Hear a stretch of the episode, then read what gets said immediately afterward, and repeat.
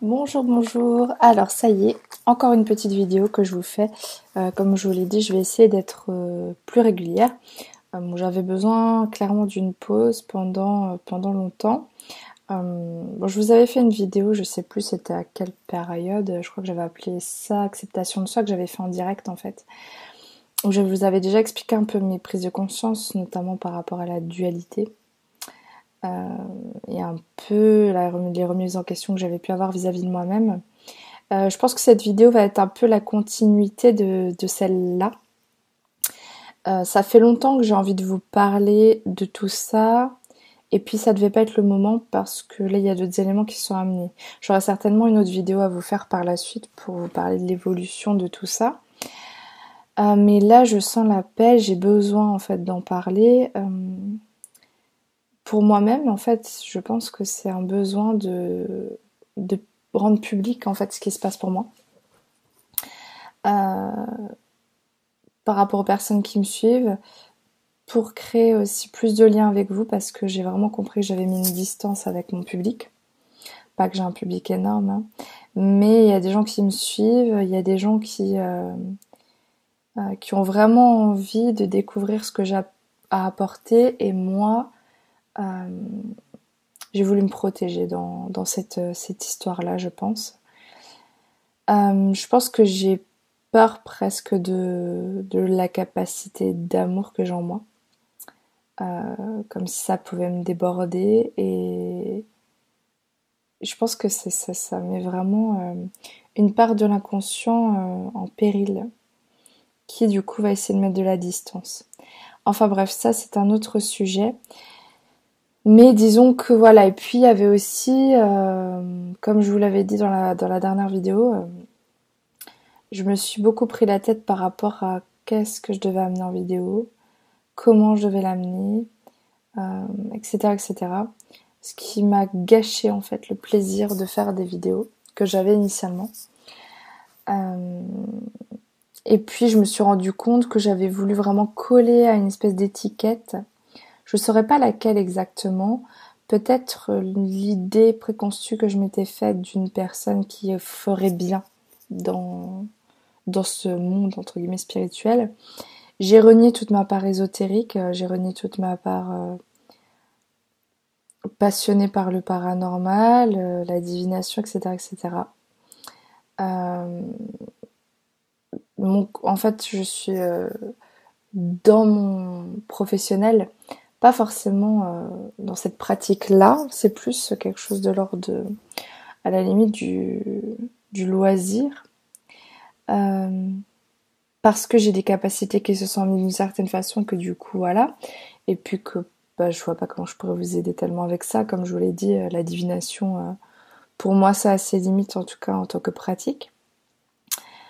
Mais bref je m'égare. Tout ça pour dire que voilà je me suis reniée et, euh, et je pense que j'avais honte de toute une part de moi. Il y a eu plein d'éléments qui m'ont amené à conscientiser que je devais me rendre libre de m'exprimer, lâcher prise vraiment sur euh, ce que ça pouvait dire de moi, renvoyer de moi, euh, ce que vous pouviez penser de moi, mais simplement pour être ce que je suis et ce que vous aimez aussi chez moi, c'est authentique. Pense que je suis quelqu'un de nature authentique. Comme je dis, moi, c'est plutôt tout de suite les tripes sur la table plutôt que l'hypocrisie. Voilà, c'est ma nature. Ça m'a joué des tours dans la vie et je pense que c'est ça qui me met sur la défensive. Mais comme je ne suis moi-même plus dans les mêmes processus euh, et les mêmes peurs, je pense que tout ça est résolu. Donc de quoi je vais vous parler aujourd'hui? En fait, je voulais vous parler euh, de ma santé.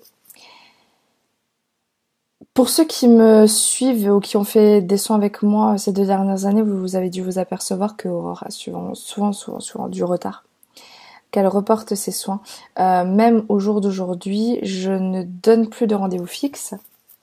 J'ai eu besoin d'arrêter ce système pour moi parce que ça devenait complètement... Euh, il y avait plus de sens à ça.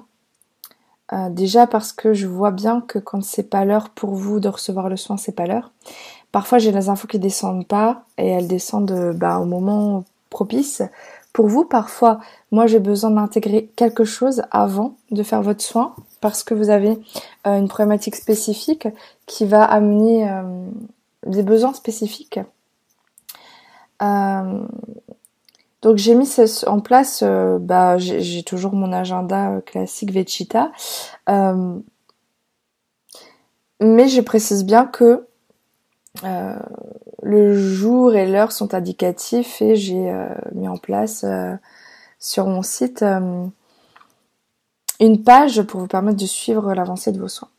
Et Dieu sait que j'ai pris du retard là depuis le mois de juin euh, parce que déjà j'ai eu la jambe bloquée pendant une semaine. Je crois que j'ai pu retravailler un peu puis j'ai fait une crise intestinale à cause du lactose. Puis j'ai pu reprendre un peu, puis j'ai fait une bronchite qui a fait que je pouvais plus parler. Puis j'ai pu reprendre un peu j'ai dû préparer mon déménagement. Ma fille a fait une varicelle vraiment juste avant le déménagement. Euh, et je suis arrivée là, pas de possibilité d'avoir internet, du monde à la maison tout le temps, des choses imprévues qui s'amènent. Euh, du coup, ça a fait que empirer euh, mon retard et ça m'a mis face à moi-même encore plus vis-à-vis de tout ça. Parce que ces retards, même s'ils ne sont pas dépendants de ma volonté, Parfois, mon inconscient va amener des choses qui vont m'amener à penser que je crée tout ça, puisqu'on sait qu'on est créateur de tout en plus quand on a un peu de conscience. Euh, mais disons que j'avais pas compris à quel niveau je le crée. En tout cas, la part de moi qui voulait se flageller ne l'avait pas compris. Donc je me rendais quelque part responsable de mes symptômes physiques dans l'instant euh, ou des événements extérieurs qui pouvaient s'amener parce que je pressentais que j'étais responsable à un certain niveau de ça. Euh, ça a engendré beaucoup de culpabilité, beaucoup de remise en question sur est-ce que je fais le bon job, est-ce que c'est fait pour moi, etc. Parallèlement des retours de passion extraordinaires tous les jours, j'ai des retours euh, et de l'amour que vous m'envoyez par rapport à ce que je peux vous amener, euh, qui n'allait pas dans le sens de mes, craintes en fait. Euh, même pendant que je fais mes soins, je, trouve fascinant en fait ce que je fais. J'ai aucune prétention là-dedans dans le sens que j'ai vraiment l'impression d'être comme un tuyau qui reçoit quelque chose que je le transmets simplement. Euh, vois pas franchement de mérite dans tout ça. Je pense que c'était mon chemin de faire ça. Mais ayant beaucoup de bâtons dans les roues, je me suis beaucoup remise en question. Euh, j'ai eu des périodes de crise d'angoisse dès qu'il fallait que j'aille euh, faire des soins. Euh, j'ai essayé d'adapter, adapter, adapter les choses pour que ça me corresponde à chaque fois de plus en plus la façon de faire, les soins que je faisais, etc. Je suis tout le temps en train d'aménager mon travail différemment pour coller à mes besoins et à ce que je suis, à mes énergies pour répondre mieux à vos besoins aussi. Mais j'ai vraiment eu des périodes où je pouvais plus bosser pendant 15 jours parce que à l'idée de faire un soin, je me tapais des crises d'angoisse et euh, des périodes où je devais dormir en continu tout le temps, la nuit, la journée, etc. Euh, je me disais à l'époque que je devais intégrer des énergies, que je faisais des mises à jour, enfin tout le tout le discours qu'on peut se tenir sur voilà quand on guérit, on travaille des choses sur soi, on a besoin de se reposer, d'intégrer machin truc. Mais ça prenait des proportions véritablement euh, abusives, puis euh, jusqu'à dernièrement d'ailleurs, c'est toujours le cas. Et aujourd'hui même, j'ai encore de la fièvre et ça fait 2-3 jours que je suis obligée de dormir l'après-midi. Euh, et ça engendre une culpabilité sans fin, etc. Mais tant que j'aurais pas lâché cette culpabilité, je pense que je serai en retard. C'est simple, mais ça va plus loin que ça.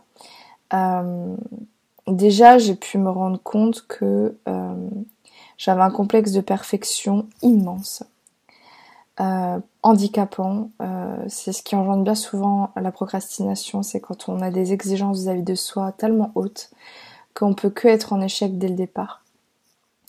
Euh, je me suis aussi rendu compte que euh, euh, je doutais énormément de moi et que les années passaient, que je faisais toujours ces soins et que pour autant le doute n'avait pas diminué. Euh, il n'était pas amoindri pour deux ronds, qui prenait de plus en plus de place. J'avais même l'impression que chaque fois que je faisais des soins, je passais un examen. Quoi. J'ai presque envie de pleurer en vous disant ça parce que j'aime tellement ce que je fais, j'ai tellement envie de donner que je me suis rendu compte que c'était comme avoir des partiels tous les jours et que je m'amenais à un burn-out certain euh, si j'ai resté dans cet état d'esprit-là. Alors oui, j'avais d'excellents résultats, j'avais d'excellents retours, euh, mais c'était plus gérable en fait. J'ai fini par me dire que j'étais pas suffisamment médium pour exercer ce métier ça fait rire souvent les gens qui me connaissent bien. Euh, des fois, je me disais, je suis pas médium, qu'est-ce que, pourquoi on me demande tout ça, quoi? J'ai remis en question vraiment euh, mes compétences parce que j'aurais voulu, bah, comme on veut tous, une médiumnité euh, en mode Walt Disney, vraiment un, truc tellement spectaculaire que je pourrais passer à côté de rien. C'était dur pour moi d'accepter qu'à chaque fois, pour vous aider vous, je devais descendre en moi, contacter la part de moi qui est en résonance avec vous. Ça a demandé beaucoup d'humilité aussi d'accepter que voilà euh, l'autre qui se présente à moi, c'est une part de moi euh, que j'ai à guérir ou que j'ai à renforcer par rapport à une guérison, etc., etc. Donc bien sûr, je suis un canal direct, c'est-à-dire que j'ai l'info tout de suite en temps réel, nanana, enfin quand c'est l'heure. Euh, mais l'humain l'humaine que je suis euh, apprend chaque jour de chaque soin aussi. Même si j'ai l'air d'être très sûre de moi parfois, euh, voilà. Euh, donc ouais, le, je me suis aussi rendu compte que le doute, désolé si je m'étale, mais ceux que ça n'intéresse pas, vous pouvez zapper, je m'en fous. Je pense que ça peut apporter à d'autres personnes et, je pense que c'est important cette vidéo, donc je vais la faire le temps que ça, ça prendra, ce sera juste pour moi et pour vous et pour ceux que ça intéresse. Euh, je me suis rendu compte que le doute euh, relevait d'une croyance qui était que je ne peux pas me faire confiance. Donc, euh, je ne me faisais pas confiance par rapport à mon malaise physique, je me remettais en question. Après, j'ai été élevée euh, dans un contexte où on remettait toujours en question ce que je vivais physiquement, déjà le corps médical. Euh, j'ai vécu quand même des choses, euh, j'ai par exemple été agressée euh, physiquement par plusieurs personnes en groupe et après coup, je n'avais aucune trace physique visible, observable. Malgré que j'ai été rouée de coups et que j'avais l'impression d'être passée sous un camion, il n'y avait rien pratiquement sur mon corps qui indiquait que j'avais subi ça. Pourquoi? Parce que mon corps a euh, une capacité, certainement par rapport à tout ce que j'ai vécu, et certainement parce que je veux toujours garder la face, malgré l'humiliation que je peux subir, euh, qui fait que du coup le corps met en œuvre des processus hallucinants. Euh, souvent, mais j'ai remarqué que c'est moi ces derniers temps d'un côté, ça me rassure, quand je me cogne, que je me fais mal, je n'ai pas de bleu. Le bleu, on commence à le voir sur la fin quand il commence à devenir marron. Sinon, on ne le voit pas. Je suis quelqu'un qui ne rougit pas. On peut voir parfois de la gêne sur mon visage, mais je ne vais pas rougir. Alors là, j'ai mis du maquillage, c'est pas pareil. Euh, j'ai tellement été en danger, je pense, que j'ai mis en place des choses pour ne pas montrer à l'agresseur euh, qui pouvait m'atteindre en fait. Il y a eu pas mal de choses comme ça. Enfin là je sais plus où je vais. Mais oui, euh, donc ce doute, euh, il a été alimenté par le corps médical du coup, par ma mère, pardon maman, pisse, qui me disait toujours tu t'écoutes beaucoup trop. Euh, donc sous-entendu, euh, tu t'inventes des trucs, tu rentres dans ton délire et puis euh, tu crois que t'es malade. Après, je vis dans une famille où l'amnésie est un mécanisme de défense très présent. ce qui fait que ma parole a souvent été remise en question, comme si j'étais folle et que j'inventais des choses. on a créé aussi toute une confusion par rapport à d'autres aspects. Je vais peut-être pas en parler aujourd'hui puisque sinon je suis rentrée dans autre chose. Mais on m'a mené, comment dire, un peu en bateau par rapport euh, à mon père. Euh, ce qui a amené aussi toute une confusion identitaire, euh, dont je parlerai à d'autres moments. Et du coup, donc ce doute, je me suis rendu compte qu'il était à la fois, je doutais de moi en termes de médiumnité, de compétences, et même par rapport à mon propre état.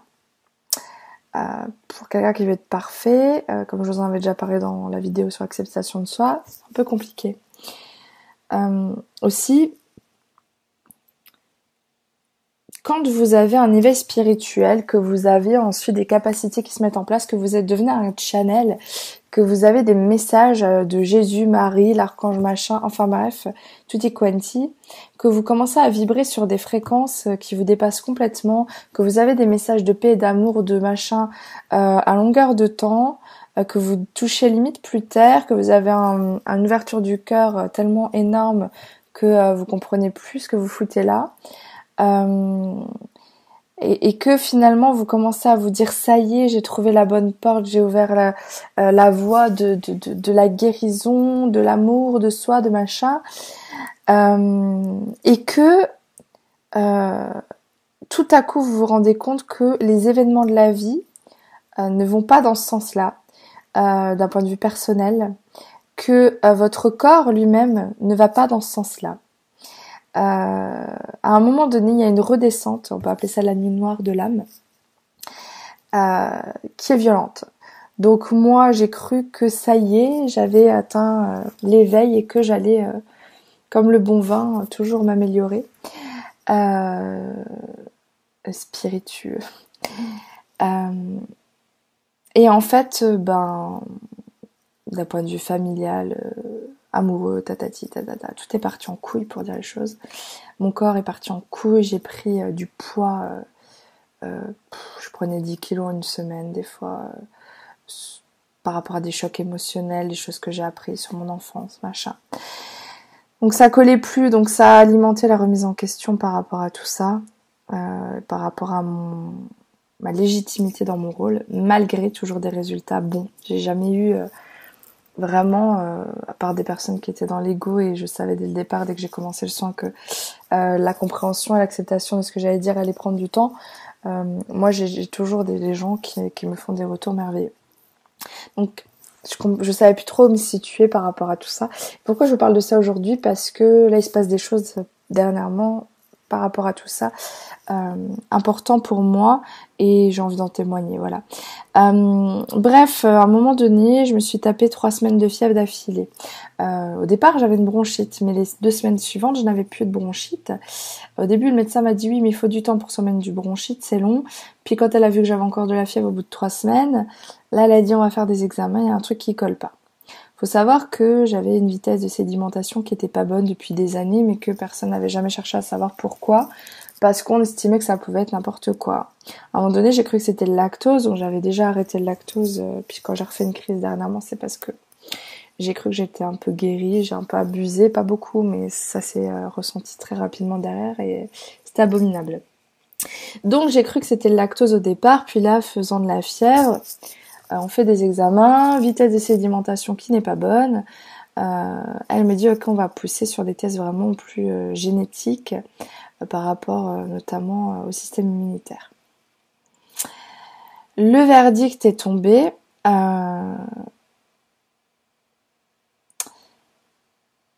Le médecin m'appelle, j'avais déménagé à ce moment-là d'ailleurs, c'est pas le dernier déménagement, c'est celui d'avant. Euh, elle me dit il faut que vous passiez au cabinet, il faut qu'on discute. Donc là, un peu panique à bord. Et puis elle m'explique gentiment, donc je vais au cabinet, euh, un peu comme une personne qui vous accueillerait pour vous annoncer une triste nouvelle, un peu en mode sincère condoléance. Je suis désolée de porter euh, ce fardeau et de devoir vous, de vous devoir vous l'amener comme ça, mais voilà. vous avez une maladie auto-immune. On pense que vous êtes atteinte de la spondylarthrite ankylosante parce qu'elle avait consulté mes résultats avec son mari qui est aussi médecin. Euh, et donc elle m'explique qu'est-ce que c'est, les symptômes, machin. Donc euh, globalement, c'est euh, une maladie auto-immune, c'est le système immunitaire qui attaque le corps. La spondylarthrite, c'est une maladie qui est principalement une maladie articulaire, euh, où en fait c'est les lombaires majoritairement qui sont attaqués, mais tout ce qui est articulaire, éventuellement le cœur, les intestins, les yeux. Euh, je vous dis ce que j'en sais au jour d'aujourd'hui parce que je vous avoue que j'ai fait un gros déni par rapport à tout ça, que j'ai pas poursuivi les examens médicaux à ce jour, même si peut-être que je vais le faire. Euh, pour pouvoir mieux me traiter s'il le faut, bien qu'il y ait d'autres solutions qui s'amènent à moi visiblement aujourd'hui. Donc euh, là, bon bah ça a été un peu la, descente aux enfers parce que euh, j'ai compris que ce que je vivais d'un point de vue physique ne s'améliorerait pas, qu'il y avait des traitements pour freiner la maladie, mais que c'était des traitements du type cortisone ou immunosuppresseur, donc c'est-à-dire plus de système immunitaire, sachant que j'avais eu souvent des périodes dans ma vie où je n'avais plus de système immunitaire et qu'on ne comprenait pas pourquoi, et que ça m'arrivait régulièrement. Euh, donc en gros, on m'annonce que je suis globalement une personne handicapée en fait, et que euh, j'ai le droit au statut vraiment de personne handicapée et voilà. Alors après, je, vous explique, moi j'ai des problèmes de lombaire depuis l'âge de 14-15 ans. Euh, j'ai fait des lombalgies chroniques, aiguës. j'ai une déformation des cervicales. Euh, ces derniers mois, j'ai des gros problèmes au niveau des mains, des épaules, des bras. J'ai des, j'ai des syndromes rotuliens, comme on appelle ça, au niveau des genoux. Euh, j'ai pas mal de choses comme ça. Bon, j'ai d'autres soucis physiques encore euh, qui n'ont rien à voir, mais euh, j'ai des problèmes intestinaux. J'avais fait donc juste avant ça déjà une endoscopie digestive qui n'avait rien donné, donc euh, J'aurais dû faire d'autres examens, mais euh, la gastro-entérologue a estimé que j'étais jeune et que je me prenais trop la tête. Donc là, aujourd'hui, je suis censée faire des examens parce que je risque d'avoir la maladie de Crohn, qui est une maladie associée à la spondylarthrite. En fait, il y aurait un gène responsable euh, de ces maladies-là et le gène, moi je l'ai et il est actif en fait. Hein. Donc euh, spondylarthrite, maladie de Crohn et uveitis, je crois que ça s'appelle, maladie des yeux, sont fréquemment associés. Et j'ai aussi un problème de vue qui n'a jamais été expliqué par euh, les ophtalmos. Euh, qui n'ont jamais compris en fait pourquoi je vois trouble en permanence alors que quand je fais des tests tout est normal mais en fait, avec la fatigue dans la journée, bah, en fait, je vois rien. Euh, je vois trouble, quoi. Je vois les panneaux de la route quand je suis devant. J'ai une petite correction de lunettes qui m'aide un peu, mais bon, c'est pas la folie. Euh, donc tout ça pour dire que les symptômes ont pris beaucoup, beaucoup, beaucoup d'ampleur ces dernières années, surtout cette dernière année.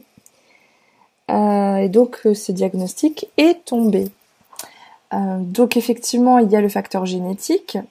Mais moi, je crois vraiment que tout est multifactoriel dans la maladie. Euh, et même dans certains troubles du comportement. Euh, donc certes, j'avais le gène actif, euh, voilà, que j'ai hérité de ma mère. Ma mère a pas mal de symptômes en commun avec moi, pas mon point, on va dire, mais voilà.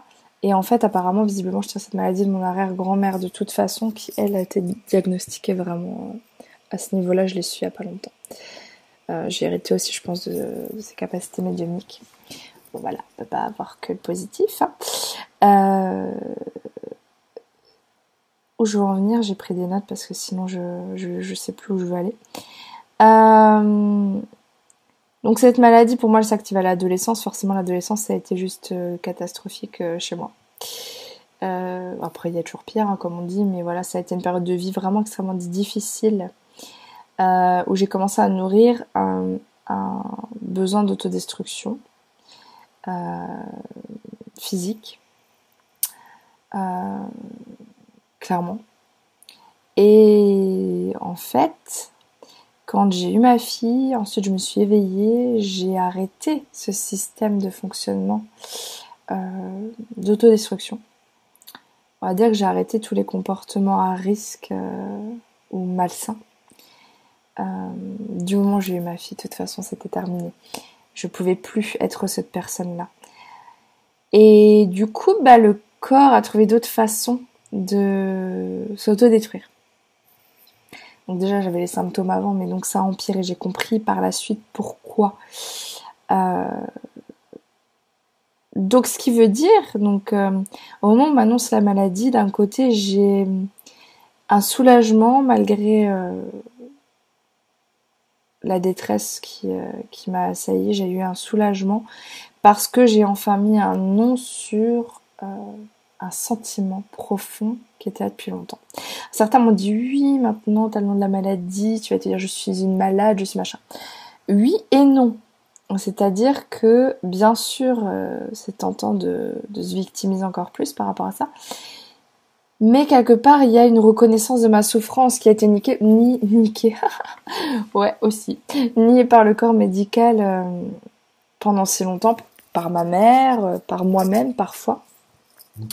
Donc moi j'avais besoin aussi euh, que les choses soient dites, je ne suis pas folle. Euh, d'ailleurs le médecin m'a dit, euh, quand je pleurais, vous devez vous demander comment ça se fait qu'on ne s'est pas rendu compte de ça avant. C'est vrai que je suis un peu parfois, ça va mieux maintenant, mais j'ai eu pas mal de moments de colère. en colère envers notamment mon médecin de famille, que j'aime beaucoup, hein, mais qui voyait bien que tout dysfonctionnait chez moi à l'adolescence parce que par exemple pendant mon année de terminale j'ai été un quart de l'année en cours. On sait même pas par quel miracle j'ai eu mon bac, c'est parce qu'il le fallait, parce que peut-être j'ai des facilités aussi. Euh, mais je, cumulais des trucs incroyables euh, qui devaient même pas être possibles en fait. et à aucun moment il s'est demandé s'il n'y avait pas un facteur génétique derrière. Voilà, voilà. mais donc une reconnaissance de ma maladie, mais quelque part, avec la conscience que j'ai, je me suis dit, ok, donc ton système immunitaire détruit ton corps. Hein. En plus, ce qu'on risque quand fait dans la spondylarthrite, c'est l'ossification, quoi. C'est-à-dire que les, les, articulations se soudent. Et c'est vrai que juste avant d'avoir le diagnostic, je me suis rendu compte qu'au niveau du bassin, j'avais plus de flexibilité, en fait. Ce qui est emmerdant pour moi parce que, euh, alors certes, il y a la prise de poids qui joue, mais euh, là, on voyait que vraiment, c'est comme si j'ai plus vraiment l'articulation, elle est plus, elle est plus là en fait. Euh, c'est emmerdant pour moi parce que euh, un des trucs qui m'épanouit le plus dans la vie, c'est danser. J'ai mis ça de côté depuis longtemps, mais par moments ça revient et j'ai eu beaucoup de messages qui disaient que je j'utiliserai la danse en fait dans mes stages par la suite. Donc c'était un peu comme un deuil aussi par rapport à ça. Euh, qui venait. Mais je me suis dit, voilà, donc maladie auto-immune, destruction du corps par le corps lui-même, euh, ça veut dire que en sous-jacent, malgré tous les facteurs clairement 3D, euh, j'ai envoyé le message à mon corps qu'il fallait qu'il se détruise lui-même. Pourquoi? Parce que pour moi, le corps est un lieu de souffrance, parce que j'ai subi diverses agressions de divers types qui ont eu un impact sur mon psychisme euh, majeur, euh, des traumas quoi. Et du coup, j'ai toujours eu envie de fuir ce corps, fuir la vie. J'étais suicidaire pendant très longtemps. Et du coup, ben voilà, je pense que ça a engendré ce type de maladie, même si bien sûr au départ j'ai le facteur génétique, et bien évidemment que j'ai choisi de vivre ça. Je pense que j'ai choisi de vivre ça pour aider d'autres personnes par la suite, comme pour tout ce que j'ai vécu en fait. Hein. Euh, et quelque part, euh, le fait que physiquement j'ai des symptômes, c'était un peu la matérialisation de cette souffrance sous-jacente, que j'ai pu matérialiser à d'autres moments, par exemple par euh, l'automutilation, bon ça date, mais c'est des choses que j'ai pu pratiquer pour faire sortir la souffrance, pour qu'elle soit palpable, visible, concrète. Donc ça aussi, cette maladie a rendu palpable la souffrance qui était psychologique, qui est devenue physique et quelque part qui me donnait une légitimité de, la plainte. Euh, là où j'aurais dû me plaindre pour des choses très graves, je ne l'ai pas vraiment fait, je ne me suis pas respectée dans mon statut de victime et j'ai, on va dire, déplacé euh, cette problématique sur le corps. Euh, j'ai développé aussi une problématique au niveau du poids, du surpoids, pour mettre de la distance avec les autres, pour me protéger, etc., pour essayer de quelque part protéger cette étincelle de vie que j'ai en moi, pour qu'on puisse pas me l'arracher en fait, parce que je pense que j'ai eu souvent peur de mourir. Euh, et aussi, ça m'a permis un ancrage, surtout quand j'ai eu beaucoup d'énergie qui sont venues à moi. On m'a expliqué aussi que la prise de poids, ben, c'était pour supporter en fait tout ce que j'étais en train de monter en taux vibratoire, ce qui arrive fréquemment apparemment après un éveil. Mais bon, chez moi, ça a pris des proportions un petit peu exagérées. Euh... Donc c'était donc cette annonce de la maladie, ça a été un soulagement, ça a été en même temps un anéantissement et en même temps je me suis dit merde, j'ai fait plein plein de soins sur moi avec d'autres personnes mais avec moi-même, j'ai fait un gros boulot euh, de libération émotionnelle, de euh, reprogrammation mentale. Euh, je, tous les soirs je travaille sur mes énergies et pourtant le corps manifeste ça euh, de façon encore plus exagérée. Euh, mes problèmes personnels ont pris encore plus de poids au même moment. Et alors je me suis encore plus remise en question et j'ai fini par penser que mes enseignements étaient complètement nuels, j'ai pas adapté quoi. Après j'ai rencontré Franck Lobvet, enfin rencontré sur euh, YouTube, hein, comme bon nombre d'entre vous, euh, ce qui m'a recadré, j'en ai parlé dans l'autre vidéo d'acceptation de soi. Euh, donc ça c'était encore bien avant, mais malgré bah, les prises de conscience grâce à Franck euh, et cette nouvelle orientation, nouveau regard que j'ai posé sur vous aussi dans mon travail, euh, que j'ai posé sur moi dans mon, par rapport à mes propres zones d'obscurité, d'ombre, mais eh j'en étais encore là. Donc si vous voulez, ça a été un peu euh, une claque. Puis j'ai fini par me dire, ok, donc c'est que t'as pas encore pris assez en considération ton corps, que l'amour de soi que tu te portes, que tu arrives à apporter aussi à tes zones de souffrance, tu l'as pas déplacé vraiment sur le corps, et que tu n'arrives pas à mettre cette douceur que tu as en toi vraiment dans la propager dans toutes tes cellules, et que tu n'as pas réussi à informer ton corps euh, du fait qu'il devait se mettre à jour en fait dans son mode de fonctionnement.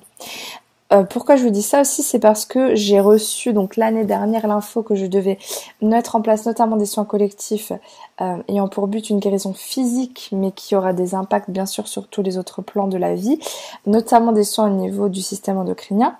Bref, je vous passe les détails parce que je vous en reparlerai euh, quand il sera l'heure. Mais on m'expliquait que souvent le système endocrinien est détraqué et que c'est dû à des traumas et que en fait le corps n'a pas été réinformé, que le danger n'est plus présent et que il faut réinformer tout ça. Donc on m'a expliqué comment faire, que je pouvais le faire, etc. Mais je sentais que c'était pas encore le moment au moment là. Donc je ne n'ai pas encore mis en place ces soins-là. Mais après, on m'a parlé d'autres soins par rapport aussi euh, aux neurotransmetteurs, etc. pour la dépression. Donc des soins à faire euh, sur le cerveau en tant que tel, sur le système endocrinien, etc., etc.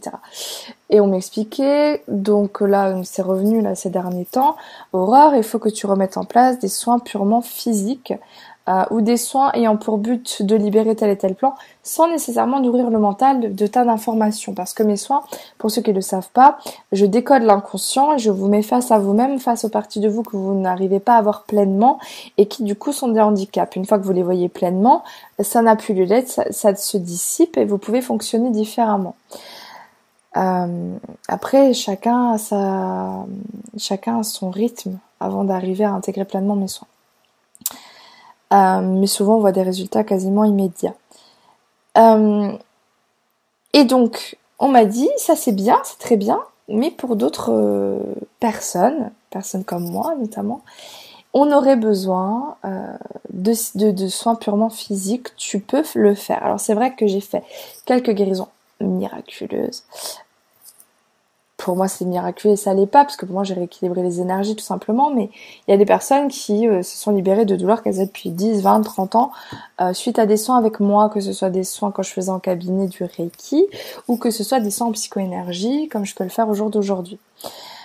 Euh, donc on m'a dit tu as ces énergies de guérison tatati tatata et puis donc je me suis dit oui cool parce que ça va me permettre vraiment euh, de lâcher moi mes doutes puisque je sais que je suis un parfait canal, on va dire ça. Euh, et puis ça va me faire un peu de repos, de faire moins de soins qui impliquent de la médiumnité. Bon, j'ai pas encore mis ça en place, hein, c'est pour pour information. Je me suis dit ouais, c'est bien, euh, je vais pouvoir juste me faire euh, vraiment euh, le tuyau du divin. Ce que j'ai compris aussi dernièrement, c'est que on croit faire beaucoup de choses en tant qu'énergéticien, mais qu'on ne fait pas grand chose en réalité, que l'on perçoit simplement ce qui se fait sur un autre plan et que nous on croit le faire. Donc on, on mélange un peu tout. Et l'information que j'ai eue, c'est que pour être le meilleur, le meilleur guérisseur qui soit, euh, il faut être capable de se faire le plus creux possible, le plus vite possible et de laisser pleinement passer les énergies dans une foi absolue en sachant qu'on a posé nos intentions de départ. Euh, donc essayer de faire, c'est juste rassurer le mental. Euh, mais moi je vois en fait, j'ai pu juste des fois me mettre en observatrice de ce que se passe au niveau énergétique quand je me fais vide et je vois que les choses se font, mais c'est pas moi qui les fais parce qu'en fait la part de moi qui fait les soins énergétiques sur vous, euh, la part de moi que vous voyez par exemple en rêve ou en astral ou que vous entendez parler dans votre voiture comme j'ai pu entendre dernièrement, euh, c'est la part de moi qui œuvre par exemple quand je dors. Donc c'est la part de moi la plus haute qui œuvre en vous euh, quand je travaille. Avec mes guides, avec vos guides, avec votre, votre âme, etc. C'est un travail d'équipe, d'être de lumière. Donc c'est la part de moi du haut qui travaille sur vous et qui va travailler sur vous encore bien après les soins et qui travaille même sur vous avant même que vous soyez en soins avec moi qui va vous amener parfois du coup faire un soin physique avec moi parce que vous m'avez vu en rêve, etc., etc. Donc j'ai lâché prise aussi sur sur euh, cette volonté de contrôle, à comprendre que voilà. Donc du coup, on m'avait dit tu vas faire des soins, nanana, et ça revient là euh, récemment quoi. Aurore, il faudrait vraiment que tu proposes tes soins et tout et tout. Euh, pour permettre aussi ben, vraiment des mises à jour physiques pour les personnes qui en auraient besoin. Moi, j'ai compris que la guérison physique, au jour d'aujourd'hui, c'est la dernière clé à mettre pour ouvrir la porte de l'épanouissement. Euh, un peu comme dans Fort Boyard, là, il faut tout un tas de clés. Ben, là, c'est la dernière clé. Euh, et c'est le point d'achoppement, le, nœud de tous les autres problèmes qui sont greffés autour, euh, que ce soit sur le plan matériel ou personnel, etc. Donc j'ai bien compris. Et ça, en fait, je me suis rendu compte qu'il y a dix ans de ça, sur certaines discussions que j'avais avec des proches, je savais déjà en fait que euh, toute ma problématique était autour du corps. Et que tant que je serais pas bien dans ma peau, euh, rien ne serait possible, rien ne serait réellement réalisable. Aujourd'hui, on m'a dit, toute l'énergie que tu mets dans ton autodestruction physique, euh, une fois que ça sera guéri, tu vas pouvoir bah, l'utiliser en énergie de construction pour continuer à donner comme tu en as besoin. Euh, parce que je suis née pour ça. Et hum, je pars dans tous les sens, excusez-moi, mais bon, ça se passe comme ça se passe. Hum, donc j'ai compris qu'en fait, effectivement, inconsciemment, mon corps mobilise énormément d'énergie euh, pour s'assurer que je n'atteigne jamais cette perfection que j'envisage.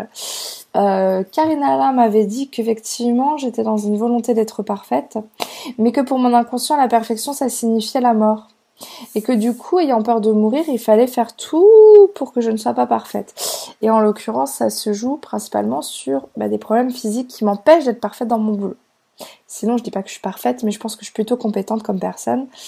Euh, voilà dans l'absolu, euh, même si moi je doute, etc.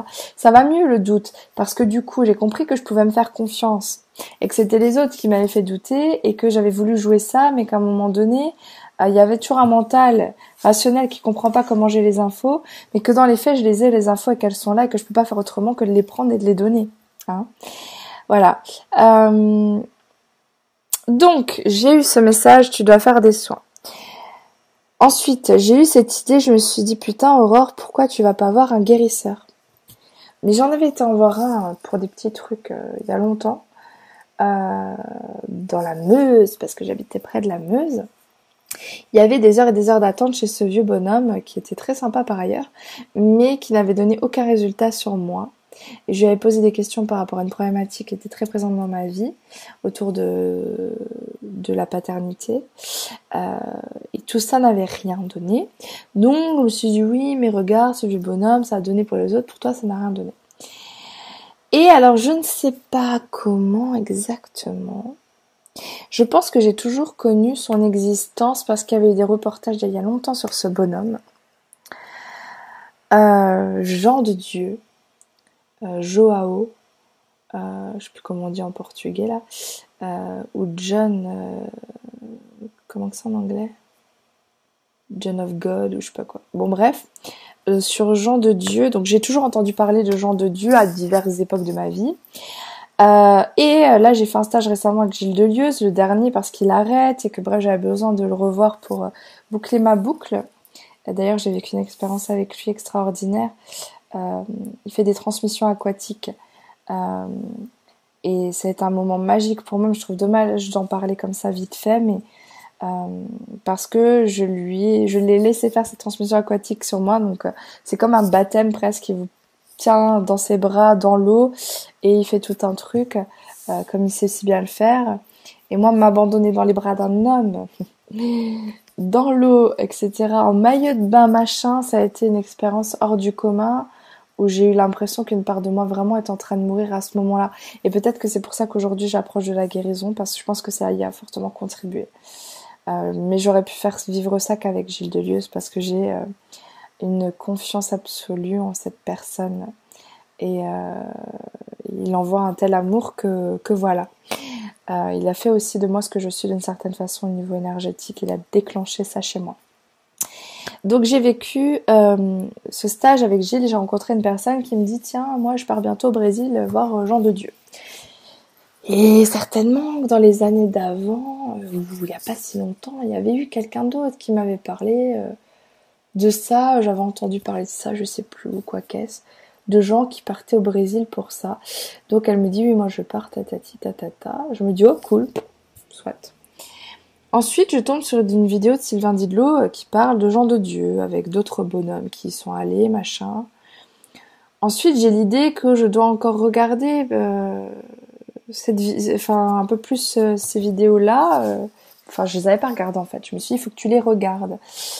déjà, je commençais à, j'ai regardé les vidéos de Sylvain par rapport à son cercle de prière parce que moi aussi j'ai eu l'information que je pouvais créer des prière plus récente, euh, plus récente, plus adaptée à notre société, et que la prière était, euh, en tout cas pour moi, un gros gros gros outil euh, pour ce que j'aurai à faire par la suite.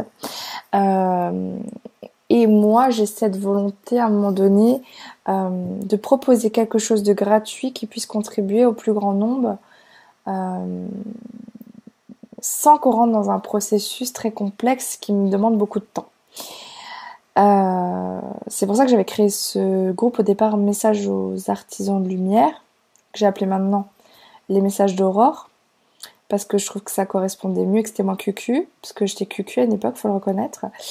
Euh, et j'ai eu envie de donner une nouvelle vie à ce groupe, mais j'ai toujours pas réussi. Parce que bah, effectivement, je suis toujours malade aussi, faut le dire. Et je sais toujours pas ce que je veux faire j'ai peut-être des, des, guidances courtes du type euh, les oracles d'Isa parce que je suis fascinée par ce qu'elle fait et que je pense que j'ai euh, la capacité aussi d'amener ça dans ma façon. Euh, peut-être des, des, des, choses autour de la guérison. je voulais faire des prières. J'avais avant que Sylvain fasse ça, j'avais déjà eu cette idée de créer un, par exemple une boîte où j'allais recenser toutes vos intentions et que moi j'allais travailler en fait autour de ça comme je l'ai fait sur. Elle est où? Bah, elle est planquée dans un coin, j'ai pas tout. Il faudrait que je me lève et que je bouge pour vous la chercher. Euh, mais vous savez, j'ai mis sur Instagram et sur Facebook la vidéo de ma boîte divine euh, où je mets bah, des intentions et où je travaille dessus énergétiquement et je vois des choses qui bougent, quoi. Clairement. Ça permet à lâcher prise parce que je mets dedans et j'oublie en fait. Euh, et je travaille beaucoup là-dessus aussi au niveau de l'écriture. écrire pour libérer, etc. C'est un peu le même processus. Et donc, euh, bon, j'ai plein d'idées qui viennent autour de ça. Euh, donc, du coup, je regarde, je regardais les vidéos de Sylvain au départ par rapport au cercle de prière, parce que je voulais voir ce qu'il faisait. Bon, euh, j'ai pas spécialement envie d'en faire partie pour des raisons personnelles. Euh, mais je sais que j'ai quelque chose à créer qui m'est propre et qui est dans d'autres énergies que les énergies qui tournent autour de ce cercle-là. Et, mais j'étais très intéressée par sa façon de faire. Moi, je me suis dit que c'était euh, beaucoup de tralala pour rien, Euh, même si les gens ont besoin peut-être d'un support visuel, moi ça me correspond pas en fait. Sa façon de faire, ça correspond aux gens qui vont aller vers lui, mais ça me correspond pas, ça correspondra pas aux gens qui viennent vers moi. Donc voilà, j'ai regardé, mais je trouvais ça super intéressant et super euh, noble de sa part de proposer ça. Et donc j'ai regardé des vidéos sur Jean de Dieu.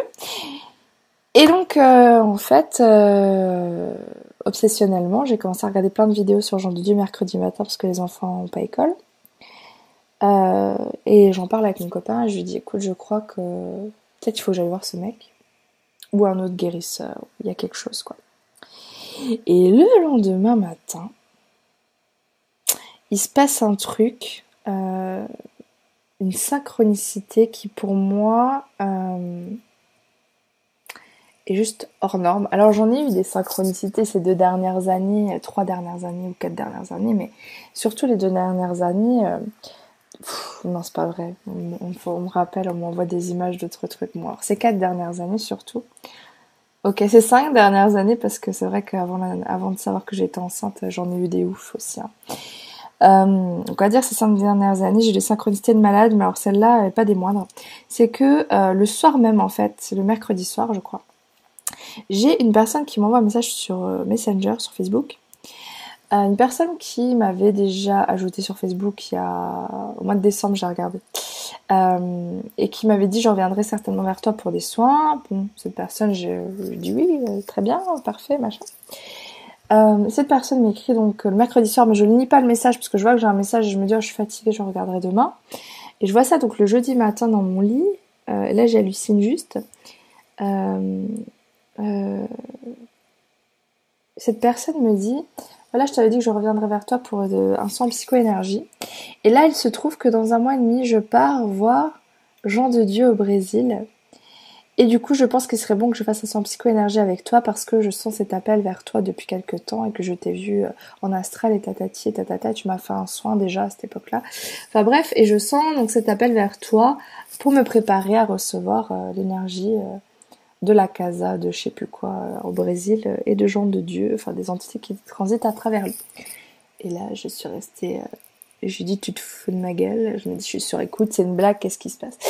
Non, et rapidement, je comprends que c'est un truc de malade, c'est que l'univers m'envoie encore une synchronicité sur le fait qu'il y a quelque chose à regarder avec ce genre de Dieu.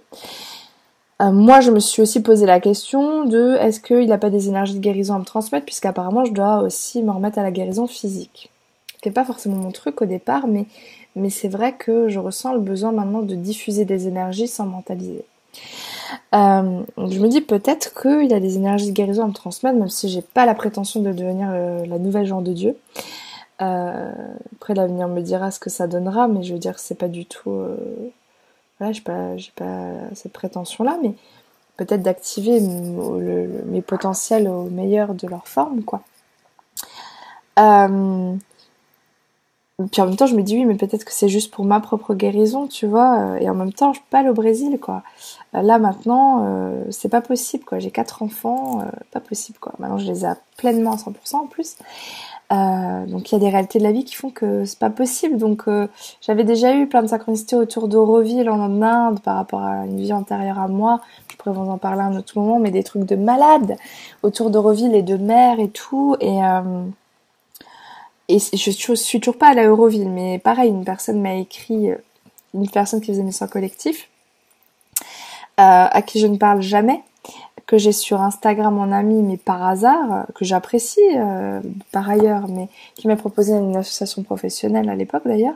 Ça s'était pas fait parce qu'elle avait arrêté son activité. Et une fois, elle m'écrit comme ça. je sais pas pourquoi je, je, te dis ça, mais je vais déménager à Euroville et je pense qu'il faudrait que tu viennes à la maison. Donc là, ça m'avait vendu du rêve parce que j'avais plein de synchronicités autour d'Euroville et je sentais qu'il fallait que j'y aille. Et cette personne, qui sait pas pourquoi, m'écrit, me dit Je pense qu'il faudrait que tu viennes à la maison. Ça m'a foutu sur le cul. Là, Alexandre qui m'écrit pour me parler de Jean de Dieu je me dis, il y a quand même quelque chose de ouf au-dessus de nous, même si parfois je peux douter. Euh, il y a quand même un truc incroyable. Donc ça, ça va encore de pair avec euh, ce que je vis aujourd'hui. Donc c'est un peu long, 50 minutes, mais quand même, je suis obligée de vous raconter tout ça. Et alors là, le pompon, donc c'est que du coup, je discute avec Alexandre, on s'appelle et tout, parce que ça me fait halluciner. Puis euh, bon, il voulait poser quelques questions, je pense, par rapport aux soins. Enfin bref. Donc je lui parle bah, de ce qui se passe pour moi, il parle de ce qui se passe pour lui, machin truc. Puis il me dit mais si tu veux, je peux poser une intention pour toi, parce que c'est vrai que on peut poser des intentions pour les gens. Mais à ce moment-là, je me dis je sens que cette intention, elle va passer à la trappe. Je sais pas pourquoi, tu, vois, je me dis, il y a un truc qui, qui, va pas suffire, quoi. Et euh, je me dis non, mais peut-être que ce sera l'heure pour moi, machin. Et là, il m'a écrit en me disant, euh, tu sais, je pense qu'il faudrait que tu me donnes une photo de toi, euh, comme on fait classiquement, et que je la donne directement à Jean de Dieu avec tes intentions et tout.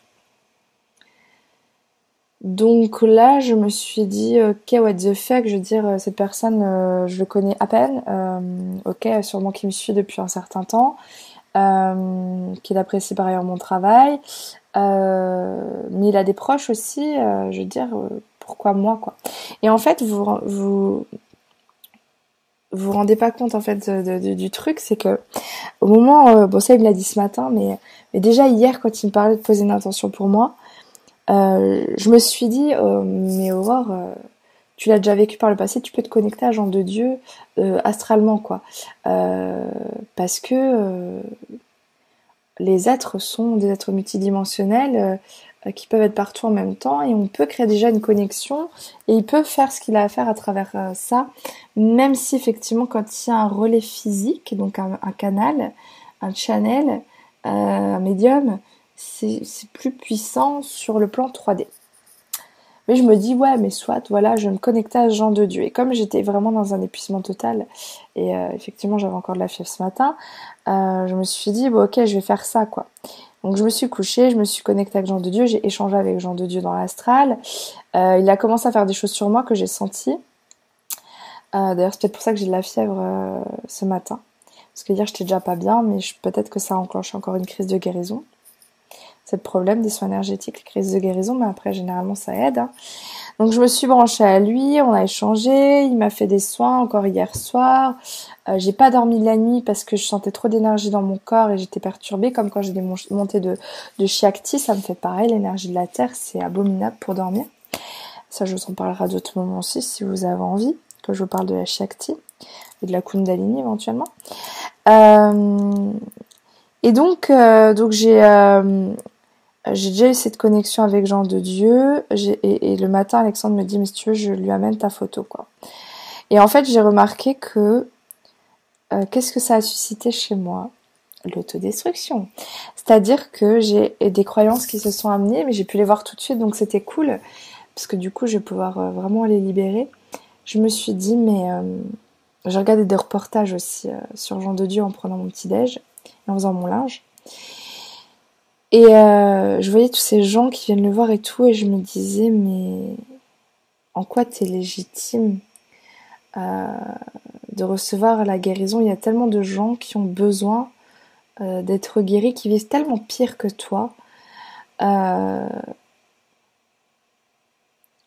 quoi c'est juste que tu sois guéri par cet homme? En quoi tu le mérites? Euh, tu peux continuer à supporter ça. Tu es capable de le supporter toute ta vie.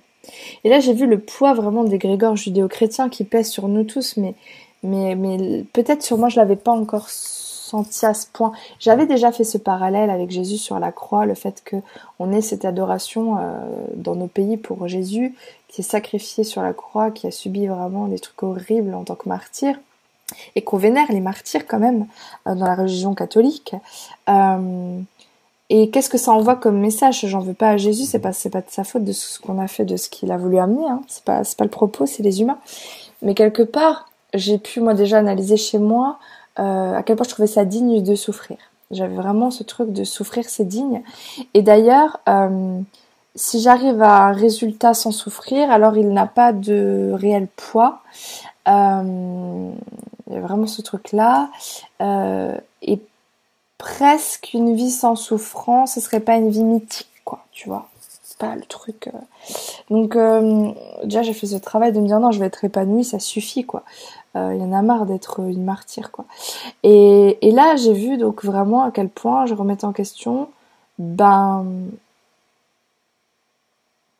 que c'était juste que je reçoive cette guérison. Truc hallucinant puisque j'attends que ça en fait. En plus, entre temps, je pète ma vie, m'en fous. Euh, j'ai alors en ce moment les tarots oracles qui me parlent comme une entité à part entière. Donc j'ai déjà eu euh, le tarot de Marseille qui est revenu à moi comme une entité qui me dit Hey, Aurore, il faut qu'on cause. Tu dois te remettre au tarot de Marseille. Et moi je me dis Oh, what the fuck, le tarot de Marseille, j'ai jamais réussi avec ce truc et tout. Donc la reconnexion au tarot de Marseille s'est faite euh, récemment. Euh, tout un lien aussi avec Marie-Madeleine, donc je vous parlerai à un autre moment, parce que bon, Marie-Madeleine, euh, c'est ouf quoi. Elle m'a fait quand même déménager dans l'Aude.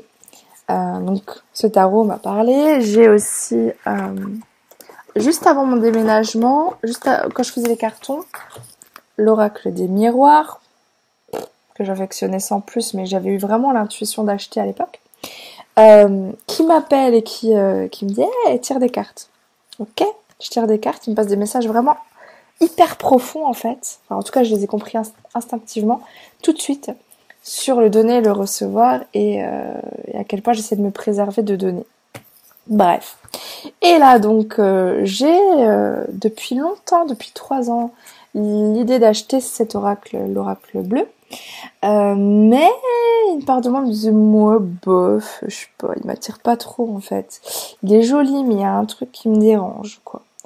Euh, après, j'avais pensé que euh, il fallait que je l'achète parce que les êtres sont bleus et que j'ai tout un truc avec les êtres bleus dont je vous parlerai un autre moment. Faites-moi penser de vous parler de tout ça parce que faudra que j'écoute la vidéo sur tout ce que je dois vous, dire. J'oublie moi. Les êtres solaires bleus, je dois vous en parler aussi. Donc bref, j'ai cette idée d'acheter cet oracle. J'ai pas trop de thunes en ce moment à déménagement machin. Je me dis bon c'est pas grave, j'achète. Je l'achète, je le reçois et je tire des cartes sur qu'est-ce qui me bloque. Euh, en ce moment au niveau professionnel euh, pour que vraiment ça, puisse décoller pleinement. Et, euh, là, je vois... Euh, alors déjà, j'ai deux cartes qui se jettent du package, je ne les trouverai pas, il y en a 76, je crois, ou 73, 73. Euh, non, je peux pas, je, je vous les retrouverai pas maintenant, mais euh, je veux pas dire de conneries, je le connais mal, hein, parce que je l'ai tiré une fois. Hein. Euh, mais j'ai deux cartes qui jettent du paquet, c'était l'amour et le temple. Je comprends directement que le temple on parle de l'amour, du corps. Donc là, je me dis, ok, donc ça, ça me fait défaut clairement. Et ensuite, j'ai fait tout un tirage autour du professionnel, hein. euh, parce que j'avoue que j'ai tellement d'idées que moi, je sais plus où aller. Hein.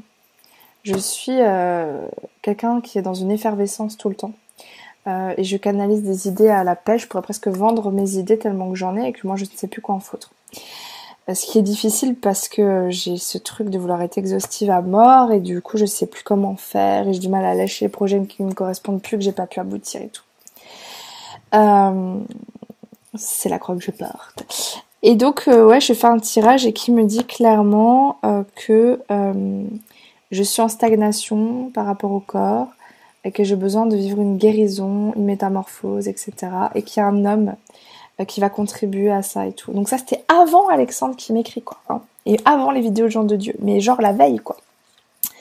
Donc ça, ça fait aussi partie du truc où je, dis encore à mon copain, l'oracle m'a dit, Aurore, euh, il faut que, que, tu guérisses parce que euh, c'est ce qui va pouvoir te permettre de vraiment rayonner. Ok? Et donc voilà, donc j'ai pu mettre le doigt sur des croyances euh, qui m'empêchait de bah, d'accéder à cette guérison. Et alors aussi, je me suis rendu compte que si je reconnaissais pas la maladie, je pouvais pas en guérir non plus. Si je reconnais pas le problème comme réel, alors je peux pas accéder à la guérison. Et si je me considère pas comme légitime et réellement euh, quelqu'un qui a besoin de guérir, euh, alors je peux pas non plus bénéficier de cette guérison. Ça va faire une heure que je parle. Je m'en fous. je sais pas quel titre je vais donner à cette vidéo, cela dit. Enfin voilà. Donc euh, ma petite expérience sur euh, ben, une synchronicité de fou, mais euh, la maladie, la culpabilité, complexe de perfection, et puis à quel point l'amour de soi doit aller vraiment jusque dans la matière. Après, je vous cache pas que ben, j'avais un gros déni d'incarnation, je pense que j'en ai déjà parlé.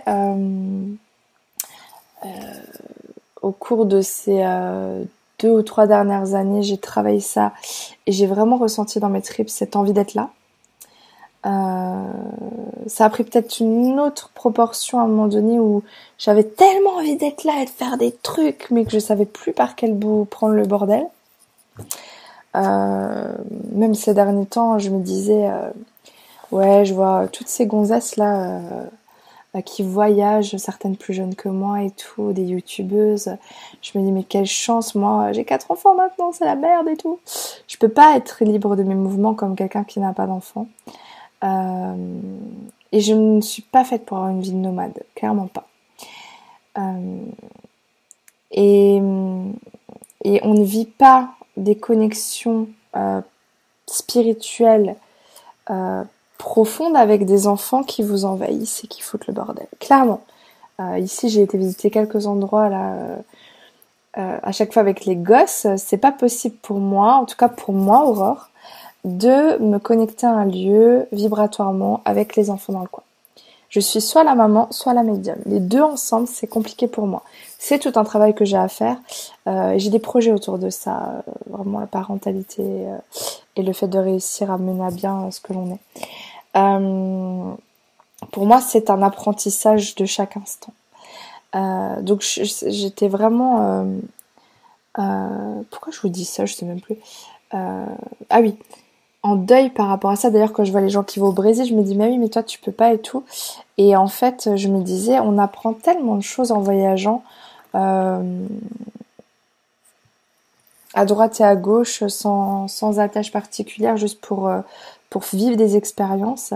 D'ailleurs, j'ai rencontré récemment, euh, c'était une histoire de fou ça aussi, dans l'église de, de, mon village,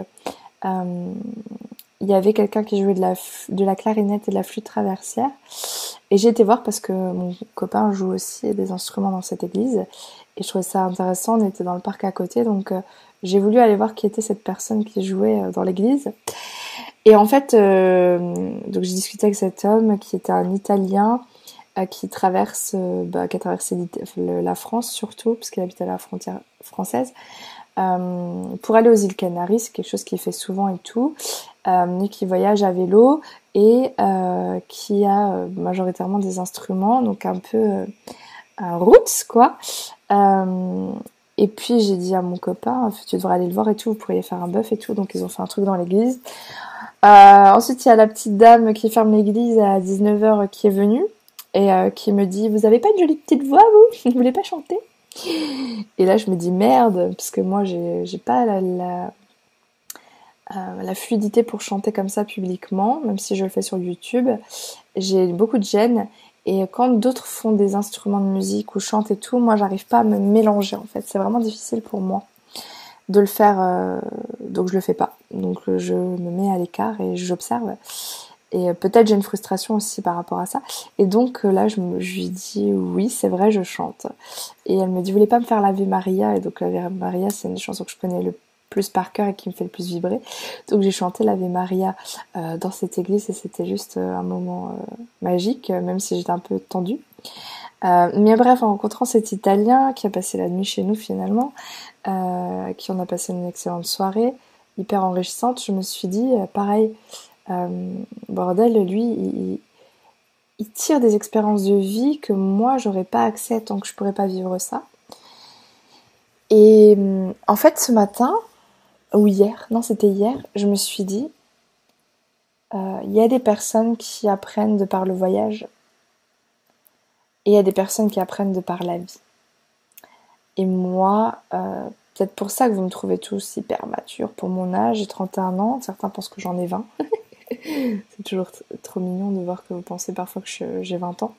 Euh, mais moi, clairement, j'ai vécu dans une vie des millions de vies et euh, beaucoup d'expériences compliquées que euh, certains ont du mal vraiment à s'en relever et euh, moi j'en ai vécu plusieurs de cet ordre-là et je m'en suis effectivement relevée et j'ai appris de la vie, des traumas, de la méchanceté, de pas mal de choses. Et d'autres apprennent de par le voyage. Mais tout ça pour dire que cette envie de vivre émanait un désir de voyage et tout, et, euh, et de la frustration de, de pas pouvoir pleinement vivre quoi. Je suis passée du déni d'incarnation à de putain pourquoi j'ai pas voyagé plus tôt, pourquoi j'ai pas fait ci, pourquoi j'ai pas fait ça, un espèce de réveil quoi. Euh, et je crois que ça va se concrétiser vraiment avec cette guérison là, parce que parfois quand le corps est tellement douloureux, surtout après un déménagement, ça a été dur, euh, quand on n'arrive pas à bosser en plus, euh, qu'on se culpabilise, Parfois, on se dit à quoi bon vivre ça, surtout quand on a une hyper grande maison à gérer, plus des enfants. Dieu merci, mon compagnon est vraiment très investi à la maison aussi. Il a fait aussi ce choix d'être avec moi en connaissance de cause et en, acceptant de me soutenir là-dedans, même dans le ménage, quoi. Mais sinon, ça serait compliqué.